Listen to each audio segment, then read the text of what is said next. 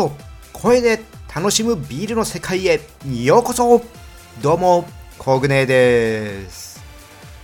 ビアジャーナリストっていうね活動をしている関係でまあそりゃそうだよってね言われる方多いと思うんですけどもね。うちには冷蔵庫ビールがたくさん入っております。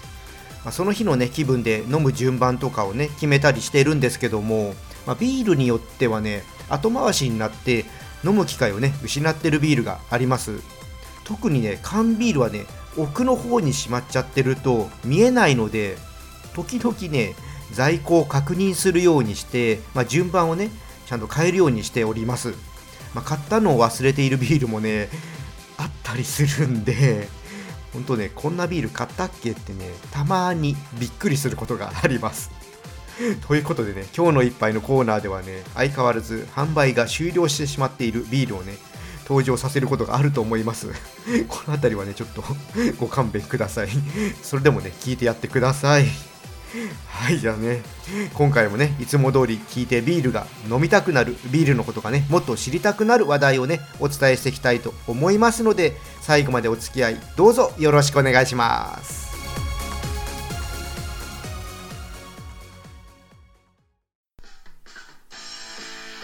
ビアジャーナリストコグネーのビールレディオ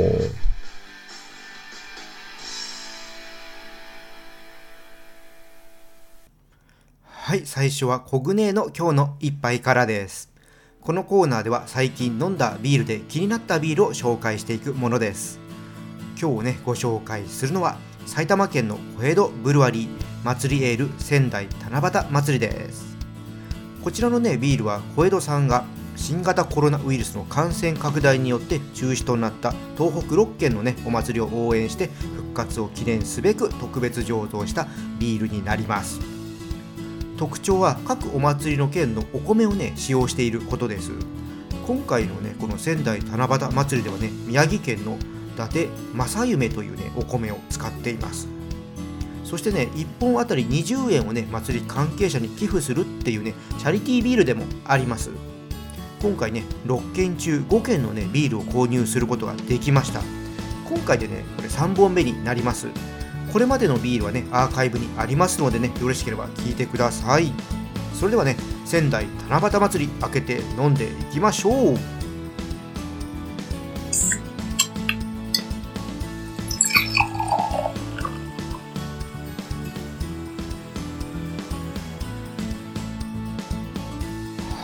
ぎました。色はですね少し黄色がかかった透明なね金色ですね。で香りなんですけどもあオレンジをね思わせるねアロマがねありますね。これがね軽く感じますね。で味なんですけどもうん口に含むと柑橘類のね皮を思わせる甘苦い風味をねほのかに感じます。後味にねグレープフルーツのようなね苦みもありますね。飲んだ後のね余韻はね程よく続いていくのでゆっくりね楽しむのに良さそうな感じのビールですね。これねこれまでの東北のねこれ祭りエールに言えることなんですけども爽やかに軽快にね飲めるビールですね。秋の日差しをね感じながら外で飲むのもねいいんじゃないかなって思います。食事だったらサラダとか食前酒的に小舟は飲みたいかな。うんそんな感じです。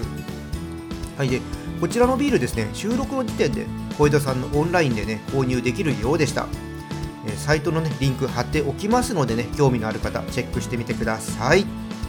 ということでね今回のコグネの今日の一杯埼玉県の小江戸ブルワリー祭りエール仙台七夕祭りをご紹介させていただきました。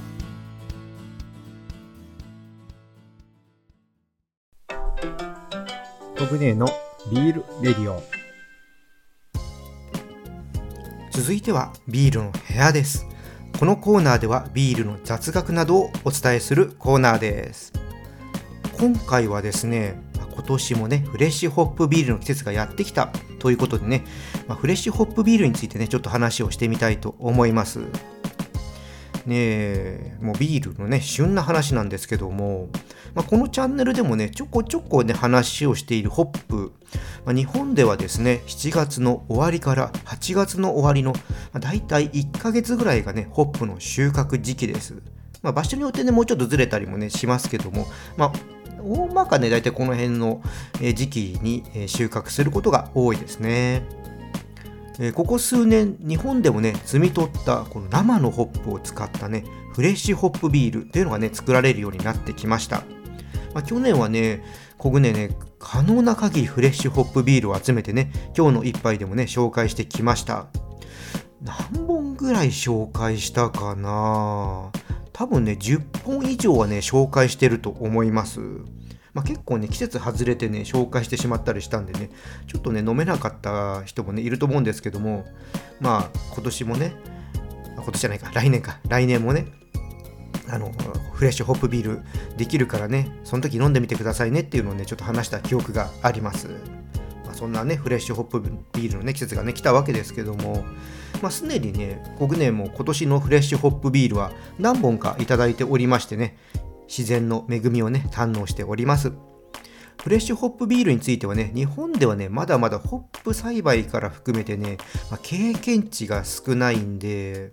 まあ、いろんなね、理由あるんですけど、まだまだね、ちょっと認知度が低い、ね、ジャンルのビールです。収穫ね、できるホップの量もね、多くないので、まあ、生産量もね、少ないビールですね。まあ、だからね、ある意味、レアビールなんですよね。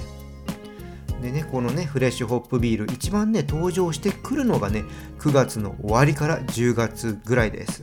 まあ、ワインで言いますとね、これもう、ボージョレ・ヌーボーのね、時期って言っていいかな。そんなね、うん、例えられるものかなと思ってます。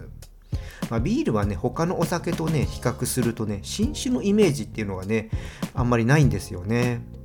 でもね、このね、フレッシュホップビールのようにね、新種的なね、存在がね、今、日本でもね、生まれてきています。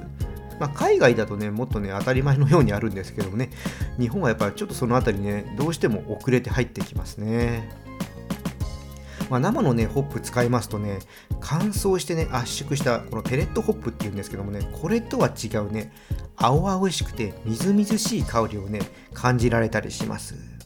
これほんとね、他のね、普通のビールではね、感じられないね、香りとかですね。まあ、もう少しするとね、サッポロビールのサッポロクラシック富良野ヴィンテージとか、キリンビールのね、一番搾り、とれたてホップ生。これがね、フレッシュホップビールですね。大手さんのフレッシュホップビールですね。出てきます。でもちろんね、クラフトビールの世界でもね、いろんなフレッシュホップビールがね、販売されてます。サンクトガーレンさんのね、フレッシュホップ IPA はね、フレッシュホップビールの中でも購入しやすいと思います。これね、ぜひ飲んでみてほしいと思います。ほんとね、いろんなね、フレッシュホップビールね、あの、ビールのスタイルでね、作ったりしますのでね、ほんとね、これからね、面白くなっていくジャンルだと思いますのでね、ぜひね、皆さんちょっと先取りを含めてね、飲んでみてください。ということで、ね、今回はね、フレッシュホップビールの季節がやってきたというね、話をさせていただきました。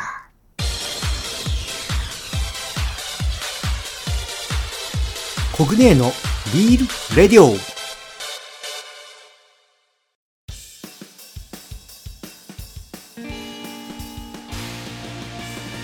ビアジャーナリストコグネーのビールレディオ今回はいかがでしたか？ワインやね日本酒のようにまあね先ほどもお伝えしましたけどビールにもね新酒という感じのものはありますね、まだね、知らないですからね、皆さん。本当にビールマニアしかね、なかなかまだ知られてないのでね、ちょっとね、フレッシュホップビールっていうのをね、知っておくと、鼻が高いと思います。まあ、SNS なんかでもね、フレッシュホップビールをね、投稿してみてください。皆さんのね、力でね、フレッシュホップビールね、知ってもらえるようになるとね、いいなって思います。よろしくお願いします。それではね、今回この辺りでね、締めさせていただきます。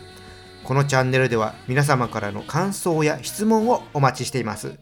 よろしければね、コメントやレターお願いします。またね、今日の配信が良かったらぜひいいねとフォローの方よろしくお願いします。それとね、SNS でね、このチャンネル拡散してもらえると嬉しいです。はい皆さんねお酒は適量を守って健康的に飲みましょう。未成年の人は飲んじゃダメですよ。それでは次回の配信まで美味しいビールを飲んで楽しいビールライフをお過ごしください。コグネでした。